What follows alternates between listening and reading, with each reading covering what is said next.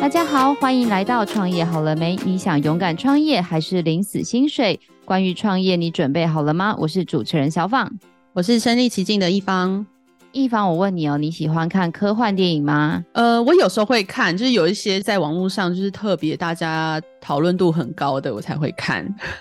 所以，但你平常喜欢看什么类型啊？恐怖片、译文片还是什么东西啊？当然是爱情片啊，非常肤浅，少女心。对，哇塞，那我跟你说，你有没有印象中啊？这样讲出来好像暴露我的年纪。以前不知道 Tom Cruise 还是谁，是不是有一个电影，就是说什么手伸出去，然后点点点，然后就会虚空出现一个画面。有啊，应该蛮多电影都会有那种，就是你手点那点，然后它可能会有 map 啊，或者一些什么敌人在哪边这种东西，或是钢铁人他的那个前面的画面不是会有那个显示很多资讯吗？对耶，你讲到钢铁人，哎、欸，我觉得这比喻很贴切。我跟你说，我们今天的来宾就是做钢铁人的头盔，啊，没有，感觉好像很厉害，可以飞天之类的，对不对？好想要拥有一个哦。那你就等一下，就是你知道录音完之后就扣留我们今天来宾，然后就跟他讲说，你今天没有交出头盔，你就不能走这样子。好，或是逼他们做出头盔。好哦，那我们来赶快看看到底是谁做了钢铁人的头盔。我们欢迎今天超厉害的来宾，是我们追风科技股份有限公司的执行长 William，欢迎 William。嗨，大家好，我是 William。William，头盔呢？你今天为什么没有戴头盔来？我们做的其实是智慧眼镜，智慧眼镜是 AR 的智慧眼镜，AR 是 Augmented Reality，它是一个扩增实境的效果，所以戴上去之后，你可以看到一个虚像在你眼前，半透明的，那感觉就像是钢铁人面罩戴上去之后，有很多额外的资讯提供在你眼前，所以我们做的 AR 是类似这样子的效果。但现在就是钢铁人面罩，它的视角非常大，但是我们目前光学的技术还没办法做到那么大。那科技会进步，所以希望有一天可以达到这样子的效果。那威廉，我很好奇耶，就是你刚刚讲的，就是你们家的是眼镜，对不对？不是头盔，眼镜戴上去之后呢，就像你说，很多资讯会跑出来，跑出来，跑出来。可是我是不知道，一方你有办法想象，就是到底是什么状况？要比如说是要去赛车。还是要去巡视工厂，还是什么样的状况才会需要用到这个眼镜啊？威廉，可不可以帮我们稍微介绍一下，你们家的眼镜是在什么样的情境下会使用到你们家目前开发的这只眼镜？好，我们追风 Chasewin 一开始的创业题目是自行车的智慧眼镜，是因为我们一开始就一群人喜欢骑脚踏车，然后在有一次骑脚踏车的时候。我就因为看女孩子要传给我的简讯，没有办法注意前方路况，然后就摔车了。所以那个时候就想说，这是什么浪漫爱情电影？对，所以后来车子摔了，人受伤，然后那个女孩也没有追到。然后我那个时候才想说，我就要做一只眼镜，是可以提供我骑车时候所需要的资讯。骑车时候需要像是。心率、踏频、转速，这些数据本来都是呈现在脚踏车龙头上的一个车表。那这个车表会记录脚踏车的 sensor，还有你身上的 sensor，去显示这些骑脚踏车所需要的资讯。那如果我有一个智慧眼镜戴在我的头上，我可以看到心率、踏频、转速，又可以看到手机上的导航，取代手机。那也许有来电的讯息，也可以去提醒我，这样子。的一个想法去发想这个产品，然后就开始把它做出了 prototype，然后开始去试着用这个产品，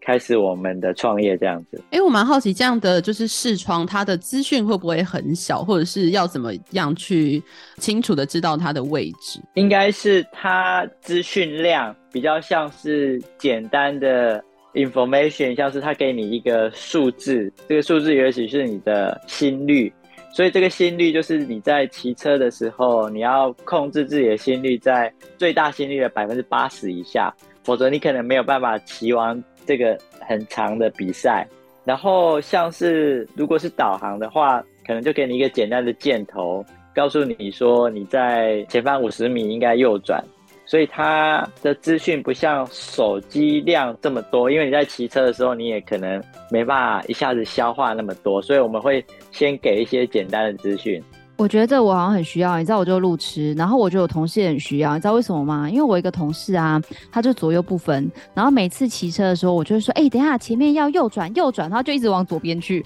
然后我就说左右有什么问题？然后他就说，你要用那个用手告诉我说要往哪一边，你要不要一直告诉我要左转或右转？我觉得这真的是你知道方向不分者的救星哎、欸。对，你讲这个叫行人导航。其实我有一个朋友，他们之前做了这样一个行人导航的 app，这个 app 是跑在手机上，所以你拿着的时候，它就告诉你，你走到这个路口应该右转。那它会搭配 Google 导航 Map 的这个实实际的照片，所以你可以去比对这个照片，然后看到这个照片右转。所以他们当时有这个想法。那如果这个想法用 AR 来实现，其实就是你戴着眼镜，你走到一个路口，它就可以告诉你，你应该有个靠右的箭头，你应该右要右转。所以这个在未来是有机会把它实现的。哎、欸，那威廉，我个人听到这边，我对这个眼镜非常的非常的好奇，就是这个眼镜啊，因为你今天没有带来嘛，它到底长得是像一般的眼镜一样，就像以前的秘密间谍有没有？就是你戴着这个眼镜都不会被人家发现说你戴了一个很特殊的眼镜，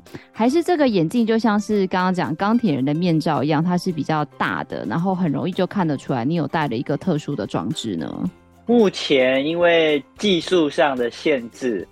这个眼镜还是长得比较奇怪一点，有点 geek 会戴的那种奇怪的 device 在头上。如果你们有印象，应该记得 Google Glass 的长相。Google Glass 就是它多了一个额外的光机，你看到一个白色透明的 lens，它在你的眼睛前面。所以目前的眼镜有两种方式，一种是我们这种额外光机的方式挂在。你的可能是眼镜上，那另外一种是光波导，我们称为 waveguide 的技术，它是可以做到一片镜片比较薄的，然后去显示出 AR 的虚像。那这个光波导的技术，未来它会成为主流，因为它让你戴起来的眼镜比较不像是一个 geek 那样奇怪，所以比较像一般正常人的眼镜。可是呢，由于它目前需要比较强的光跟比较多的电，因为你越多的光就需要越多的电。那因为它光折损比较多，它是多次反射的，在它一个薄薄的镜片里面，所以每次反射都会 lose 掉光的能量，导致说它需要比较强的光打进去这一片薄薄的 lens。那代表说它需要比较多的电，那你如果戴在头上变成一个独立的 device，你就需要额外的空间来处理这些光学跟电，还有耗热，所以这些 limitation 都会造成说，目前的眼镜要么就是你额外多一个光学的 lens 在外面。要么就是你需要额外的空间去摆这些，让 Web Guy 的技术可以呈现，所以眼镜都会是比较大一只，就是没有办法像一般人戴着眼镜这么小。那一般人戴着眼镜这么小，也有人用镭射的方式去 project 一个单色的影像，然后再反射到你的瞳孔。那这个技术是可以做比较小，可是它又有一个。Limitation 就是说它的 FOV，就是它的视角非常的小，小到你眼镜一动你就看不到那个像。所以目前的科技发展到现在，我们有很多的限制，没有办法把智慧眼镜做到大家可以接受的那个样子。所以这个是现在 AR 智慧眼镜发展到现在的一个局限。但我相信科技的进步，这些问题会慢慢被解决跟克服。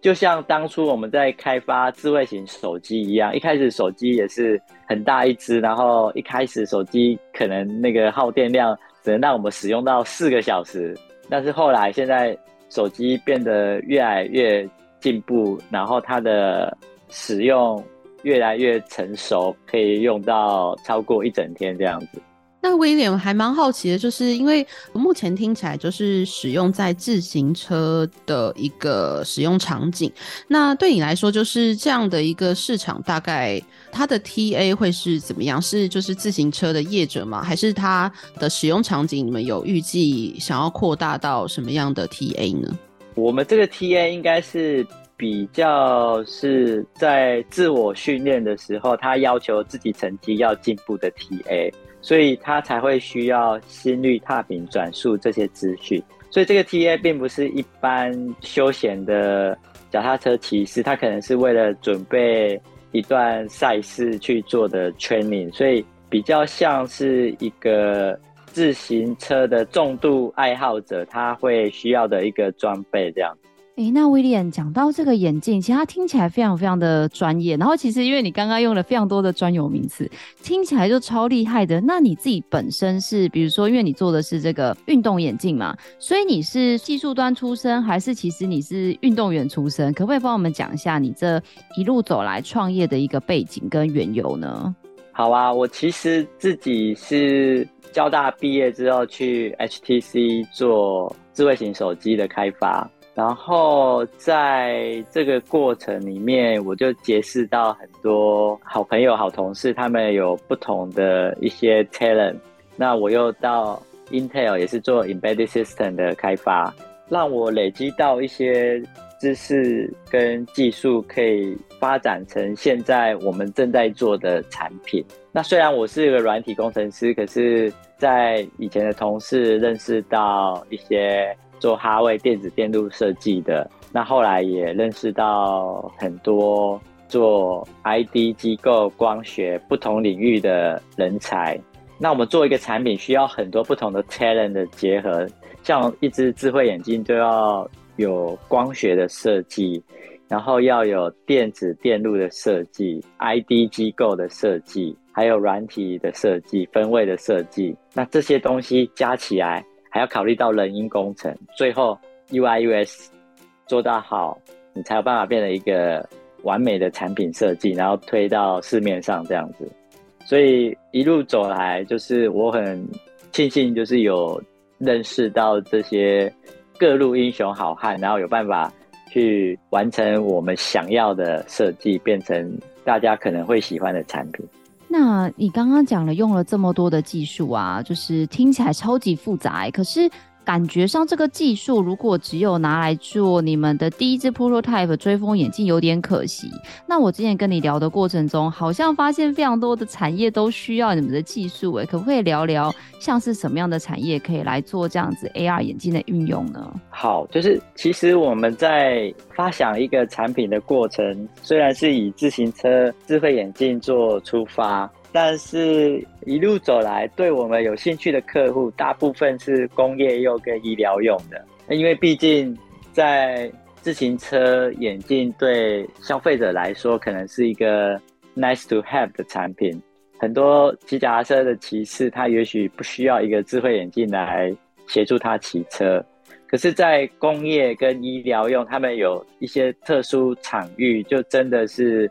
需要这样的科技来帮忙。比如说，有晶圆厂，他们提的需求是，他们在修理机台的时候，因为疫情的关系，比如说德国的技师没有办法从德国飞过来台湾帮他们修机台，那他们工程师就要自己修。工程师跟他们在沟通的过程就会很辛苦，因为你可能要拿手机或平板拍一个目前的状况，让远端的技师知道。那远端的这个技师，他在教你修的时候，你可能又需要两只手动这个螺丝或动那个螺丝，所以你在需要两只手去做一个修理动作的时候，你又要拿着手机去拍，因为它需要远端的 camera 需要看得到。那你又也许还要再拿个平板或是一个电脑去翻翻看，就是远端这个技师他要给你看的 spec，就是规格书。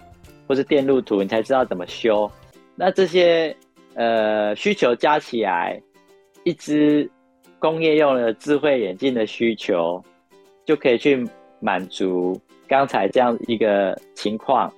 像是我们如果有一个眼镜，它在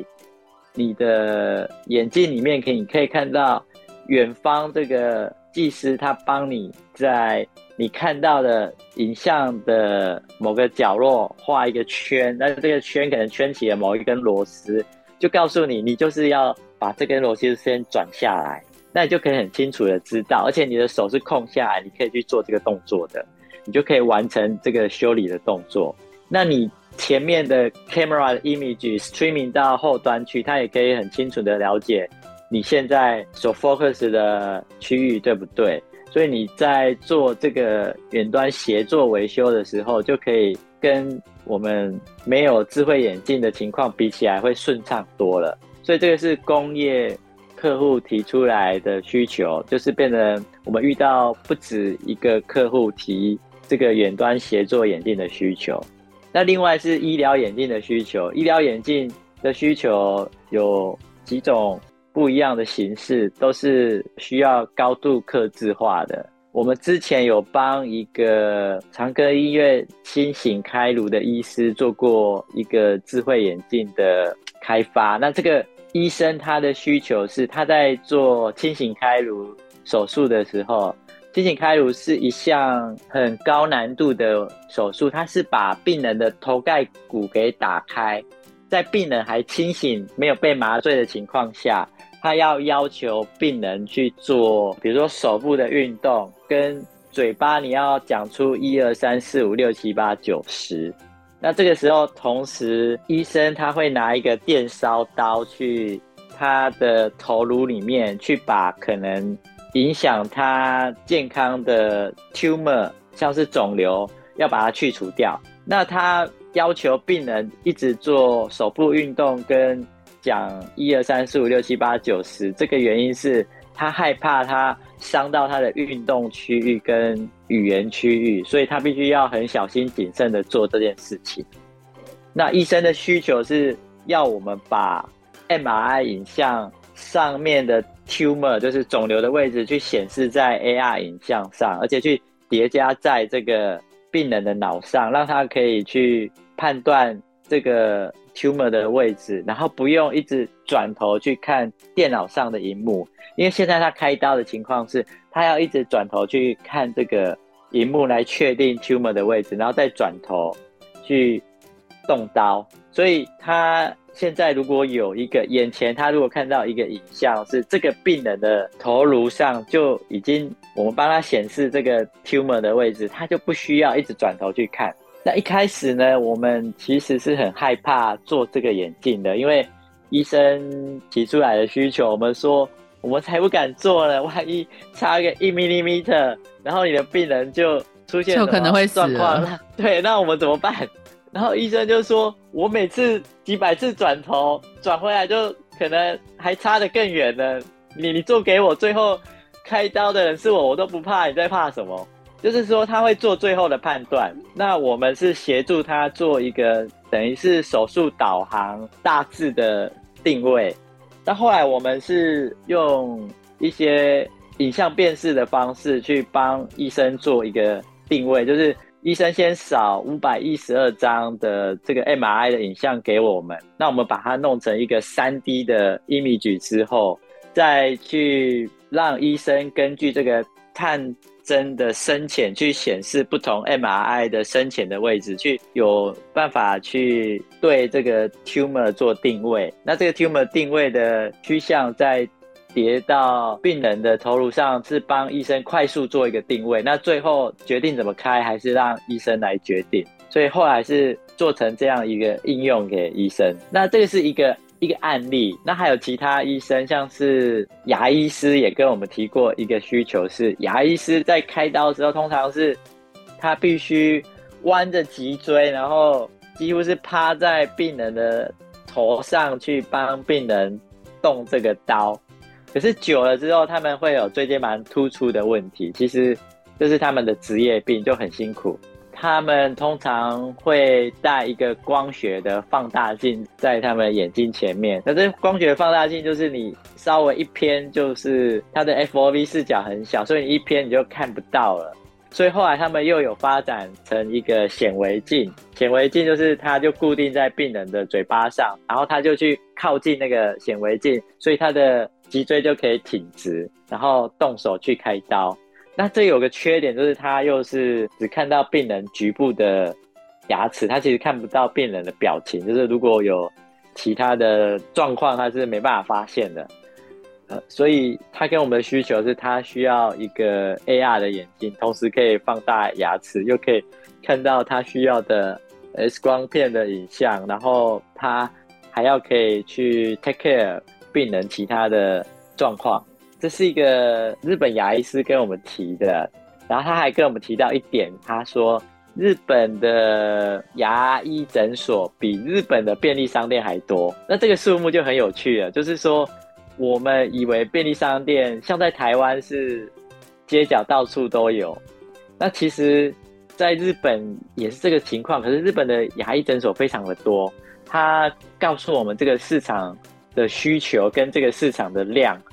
这个市场如果是这么大的话，它其实比清醒开颅医师的这个需求更多的量，我们就觉得这是个市场，我们愿意去做这样子。所以目前。虽然是以运动眼镜当出发，但是我们现在几乎是 pivot，就是走转成要去做工业跟医疗的眼镜来满足我们客户的需求。一方，我觉得不管是那个钢铁人的追风战士，还是那个怪医黑杰克的医疗眼镜，我都觉得猛猛的，感觉都很厉害。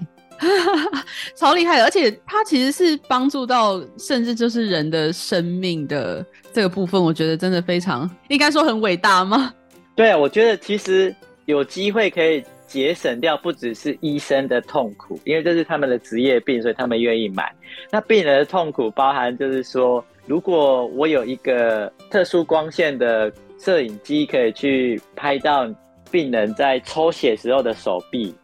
那手臂很多人在抽血的时候找不到血管，因为可能太细嘛。那我们可以利用这个装置跟 AR 眼镜去告诉医生或是护士这个病人血管的位置。那以后在抽血的时候，病人就不会被插很多次，然后还找不到正确的血管位置。我觉得科技可以解决一些病人的痛苦，这也是我们希望做到的事情。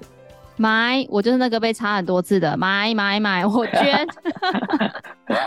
那威廉，我非常的想要知道，因为刚刚讲了很多这种技术型的人才。那我比较想要询问你的是，所以你们是专注在研发这件事吗？还是其实你们是一条龙，就是有工厂啊，有行销啊，有销售团队？还是你们是比较专注在人才的整合，专门做 R&D 这个部分呢？对，我们其实是专门做 R&D 这部分，我们 team 比较是一个设计团队。那这个设计团队了解了我们在市场上。知道了这些需求之后，就会去设计一个符合他们的产品。那再交由代工厂来生产这个产品，就是我们去会去跟代工厂去合作，然后把产品做出来去 deliver 给客户这样子。所以我们团队比较是一个设计团队，然后去满足不同的客户的需求，去做产品的设计。那在未来，我们我们其实除了自己想做的产品之外，也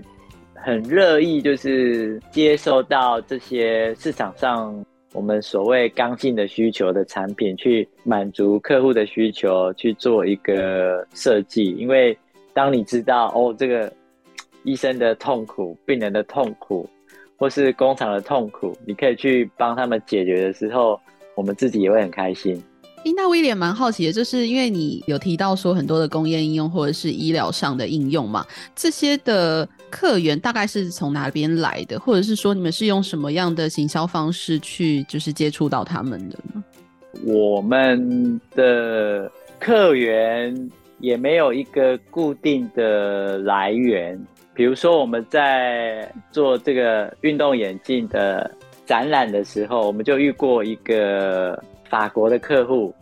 那这个法国的客户，他看到我们的自行车运动眼镜，就说：“哎，这是我们需要的产品。”然后我就开始问他说：“那你是什么行业的？”他说：“他们是做电力设备的。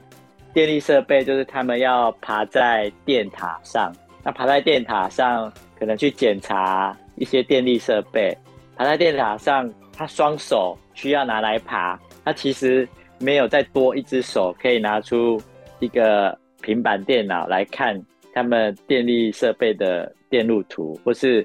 再拿另外一只热显像仪来看这个电力设备有没有过热的情况，所以当他们已经没有手的情况，他们需要两只手来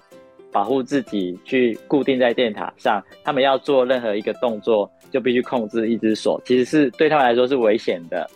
所以如果我们有办法去帮他们显示一些他们需要的影像，或是我们就有个热显像 camera 去帮他们拍到这个。电力设备的温度，然后呈现在眼镜前面，告诉他们，那他们就可以更安全的在工作上做这些检测。所以，通常我们知道的工业需求跟医疗需求都是由客户来告诉我们的。我们一直在这个智慧眼镜的领域去。耕耘就会接到很多不同的设计跟推荐的案子，所以这些客户大部分是参展或是设计推荐来的，都是推荐来的。那威廉就是刚刚听到你说了很多有趣的那个跟医生之间的小故事啊之类的。那在这个眼镜的整个开发的过程中，或者在实作的过程中，有没有让你特别难忘的一些回忆？我可以分享一下我们去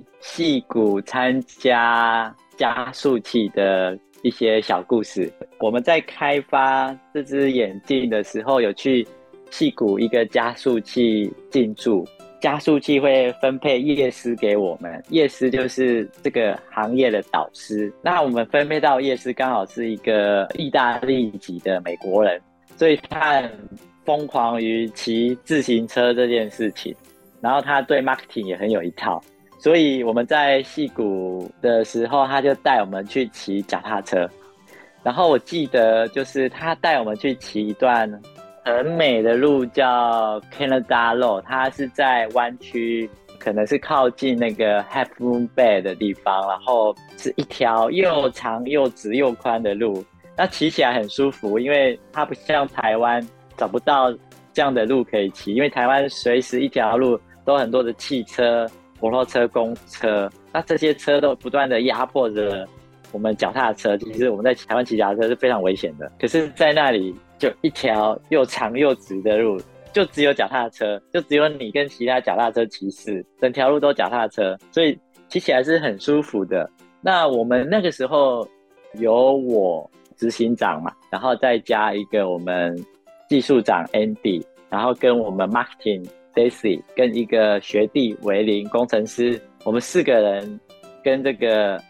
夜师去骑。那我们去骑的时候，骑完了这一长条的 Canada Road，我们就开始在路边大家会休息的一个杂货店去访问美国的这些脚踏车骑士，就是说他们对于骑脚踏车有哪些需求，然后呢，这些需求如果有一只智慧眼镜可以满足他们的话。他们试用的感想是怎么样？我们就带我们的 prototype 去现场，然后 demo 给他们看，让他们试戴，然后请他们给我们 feedback，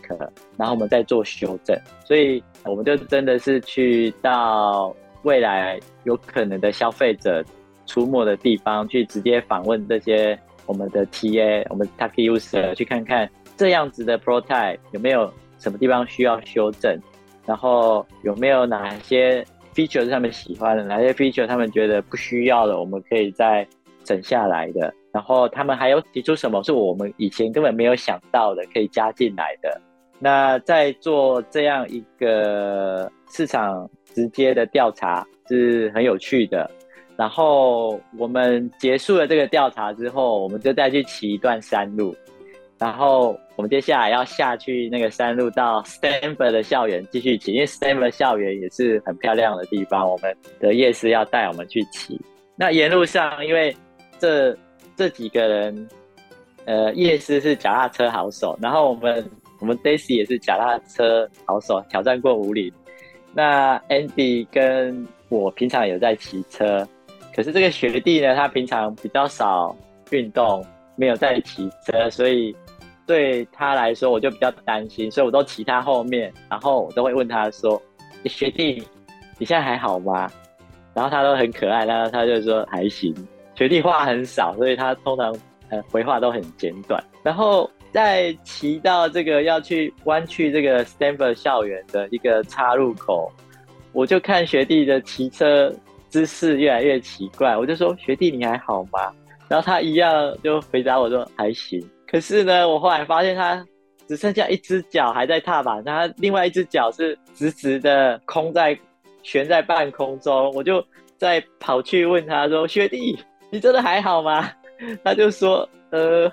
好像不太好。他已经抽筋了，他那个时候已经抽筋了，可是又不好意思告诉大家，可能怕少了大家的兴，或是觉得怕我们旅程没有办法完成，所以他就一直在忍耐着。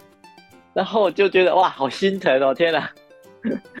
怎么让他这么煎熬？然后我们就赶快休息呀。”让他路边休息，然后我们就帮他按摩跟压腿，让他止住这个抽筋。那有人抽筋了，所以我们就改路程，就不去逛那个 Stanford 校园，我们就直接要骑一条 San Diego，然后回去到我们出发的地方。那这个 San Diego，它其实是一条矽谷它 VC 的聚集地，就是整条 San Hiaro 上面有很多著名的 VC。VC 就是创投，然后他们就在这个地方有很多的 office，所以我们曾经参加过一个旧金山创业的 pitch 的比赛。然后我记得我们在拿到那个比赛的冠军之后，评审告诉我们说，其实你们只要戴着你们的眼镜去 San Hiaro 骑车，就会有 VC 投你们的。所以我们又开始很期待的去骑那条 Sand Hill Road，就顺路要骑回去。那骑到一半的时候，学弟的抽筋就更严重，他现在是两只脚抽筋，而且止不住了，所以我们就只好让 Andy 在路盘照顾他，就一直帮他压腿，然后按摩。那我们其他三个人就要赶快骑回去开车来载他，我们要回去休息了。所以这个之中，我们也期待说，哎，如果学弟在路边抽筋，有没有 VC 看到他，然后就会让我们可以拿着。支票回到台湾这样子，但可惜没有发生。但从中我们可以看到几个我认为是很棒的现象。是第一个，就是说我们可以看到一个团队里面成员是非常有热情的，而且愿意冒险的，而且是相互扶持的。我觉得这个是一个 startup 的 team 所需要的成员的一些特质。然后我我在我们的 team member 上面都看到了，所以我觉得我们的 team 真的是。很热血，然后我我很喜欢我们我们的 team 的每个成员这样。讲到这个 William，就是听说呢，明年好像过年的还是过完年后四五月吧，那个我们班的学长要跟郭老师办一个花东，从花莲骑到台东，记得要来哦，我帮你留一个名额，啊、没有来就打你，然后你就可以顺便叫大家体验你们的追风眼镜。好啊，我把我们班同学也拉来一起。好哦，好哦，因为你们学长很怕没有人报名，然后不会，花东很美，大家应该会有兴趣。真的哈、哦，郭老师就说，你看人家 EMBA 都去骑车，为什么 EI 都没有去骑车？哦，好好好，那我们 EI 也去骑车，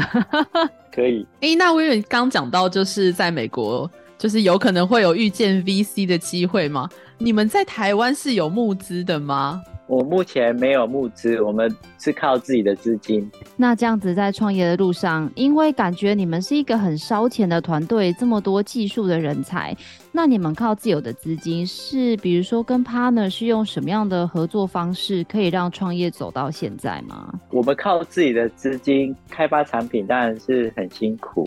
所以其实就是会帮忙做一些设计的案子，然后让。我们有足够的资金，不断的在投入我们想要的研发上，这样子。那当初去戏谷也是觉得说，哎，我我去戏谷，搞不好也有机会在那边募到资金。我们也去访问了戏谷的几个 VC，那很可惜，就是说他们告诉我们几个现实的状况，他就说：“哎，你们这个是 AR，AR 是我们之前投的项目，我之前投 AR/VR，现在我们要投 AI。那而且你们团队不在美国，你们团队在台湾，所以我也不会去投你们。这 C 股的 VC 讲话都很直白，所以我也很 appreciate 他们，就直接告诉我们一些现实的状况。”然后，而且说他们现在 prefer 投软体，不是硬体。矽谷现在已经没有戏了，都是软体。软体对他们来说，它的可以 scale 的 size 比较大，就像 Google、Facebook 这些，到时候它如果成长的话，它市场是一个很大的量。那硬体它前面投入的成本比较多，而且在现在的状况是硬体的利润越来越低，所以他们也比较没有兴趣。所以这个是我们在矽谷的一些状况。那威廉，我刚刚听到一个关键点，就是我有点好奇，是因为你们是一个复合式的研发团队，那你们到底是比较偏向软体的研发、硬体的研发，还是韧体的研发呢？我们都做。我们就是根据一个需求，然后开始做产品的发想。这个产品的发想就会从它适合什么样的光学，那这个光学再去接到需要有电子电路的设计来驱动这个光学，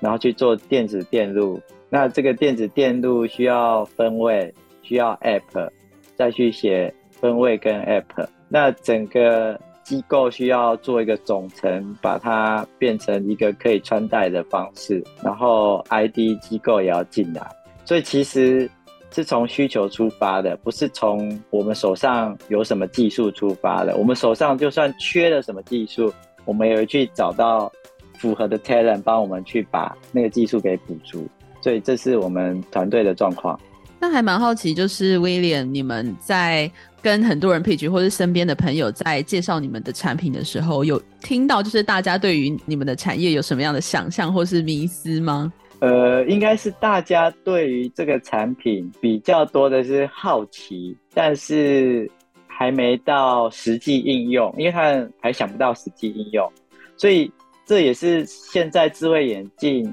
我们喊 AR 元年喊了好几年，它还没发生的情况，就是说。现在市场的产品都还没找到一个好的 product market fit，我们做出来的目前可以市场上技术做出来的，跟市场上的需求还没有一个好的应用出现，所以它就没办法让整个产业比较快的发展起来。就像我们刚提到的工业医疗这些。刚性需求要先满足，然后未来也许等到某些技术进步，光学技术进步，然后我们光机的技术进步，电池耗电量的技术进步，让这一个 device 也许可以又轻巧又小又省电，它愿意让使用者戴在头上，那它才会发展出更多的应用。就像一开始 smartphone 的发展一样，就是一开始完产品不会完美，但是越来越多人投入跟想到越来越多的应用，它就可能只是一个载具。就像当初的 smartphone 出来，后来才引发了很多 app，然后才引发跟吸引更多人来使用这样的产品，然后就改变我们整个人类的生活。所以我也是期待这些事情会慢慢发生这样子。我真的觉得听到现在，我真的觉得威廉在做的事情，就像刚刚一方讲，我觉得很伟大哎。因为其实他虽然是从休闲出发，但是慢慢到了非常多不同的一个产业，比如说像是工业啊，甚至是跟性命相关的医疗，然后到可以感觉啊，就像以后还有什么元宇宙之类的，感觉可以就是帮助人类解决蛮多的问题的。那最后还是想要问一下 William，就是因为感觉你们是一个非常专注在研发，且是专业技术研发的团队，跟我们聊的之前很多的，就是那种民生消费，感觉比较不一样。对，那在这么专业的一个领域啊，因为就像你刚刚说你是交大毕业的嘛，那每一年其实。都有非常多这样子优秀的毕业生，除了进到像台积电啊、联发科这种超级科技大厂之外，他们如果想要投入像你们这样子创新创业的领域，不知道你对他们会有什么样的一个建议？哦，我当然是鼓励年轻的学生从学校毕业，那他对某些市场看到一些他认为的机会，那这机会是他觉得他可以发挥，而且可以从中获利的，他就可以跳出来创业。所以在他还年轻的时候，创业的机会成本比较小，应该是这个时候是很好的尝试阶段。他可以去把他认为他想做的这个产品去做一个尝试跟努力。那当然，现在的情况是，目前不管是政府或是学校都很鼓励创新跟创业，所以政府会有一些应该是研发补助给这个创新创业者，包含租金的补助，然后你在一开始成立新公司的研发补助，然后跟后来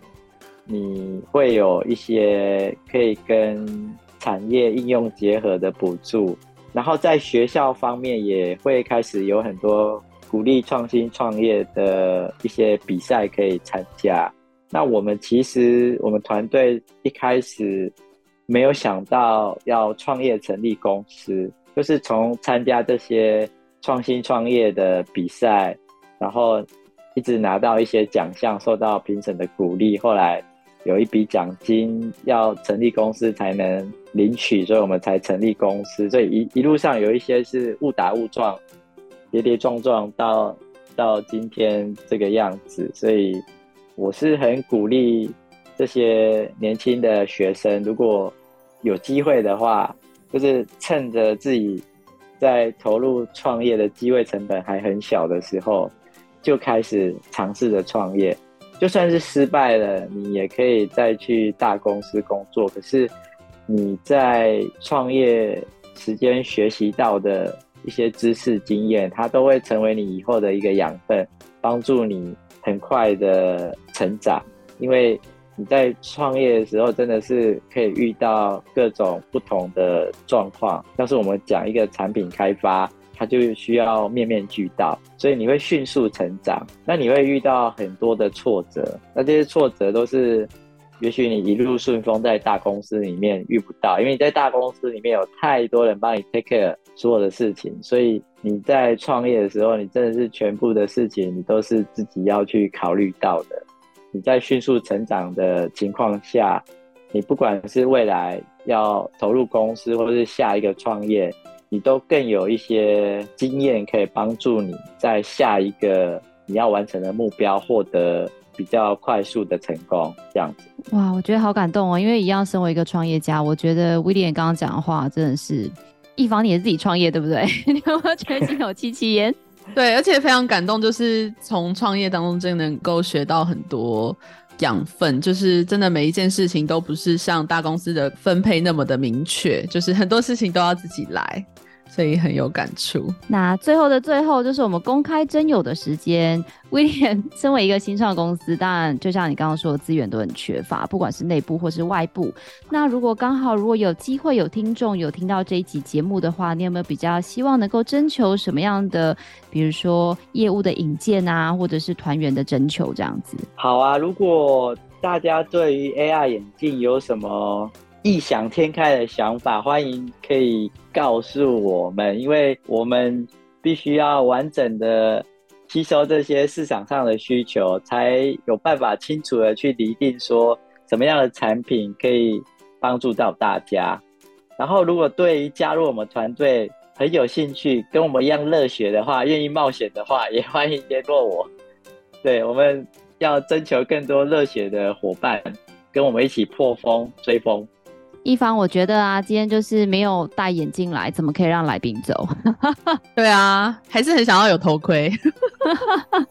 那威廉就是看你喽，我们下次去骑车的时候记得要戴眼镜来哦。好哦，有机会会给大家戴着试试看。好的，好的，今天非常感谢我们追风科技的执行长威廉跟我们分享非常多这个很绚丽的技术哦。你知道在那个访问他之前呢、啊，他就跟我说。小访啊，那个你知道 AR 这个技术啊，感觉用嘴巴讲好像有点困难，但我觉得他今天呈现得很好哎、包括这个 AR 怎么样，一开始他在脚踏车上的应用，到后面他在这个工业医疗上面的一个应用，跟我们分享了很多在这个设计上啊，或者在团队合作上这样非常多的一个诀窍，也跟我们分享了很多创业的一个心路历程，也希望大家对于这样的一个非常前卫的科技有更进一步的认识。当然呢、如果大家想要更加了解我们的追风科技，或者想要跟我们的威廉有交流的话，我们也会把他的相关的资讯放在下方资讯栏，都可以自行去参阅哦。如果你喜欢我们的节目，也别忘了给我们五星好评加分享哦。创业好了没？我们下次见喽，拜拜，拜拜，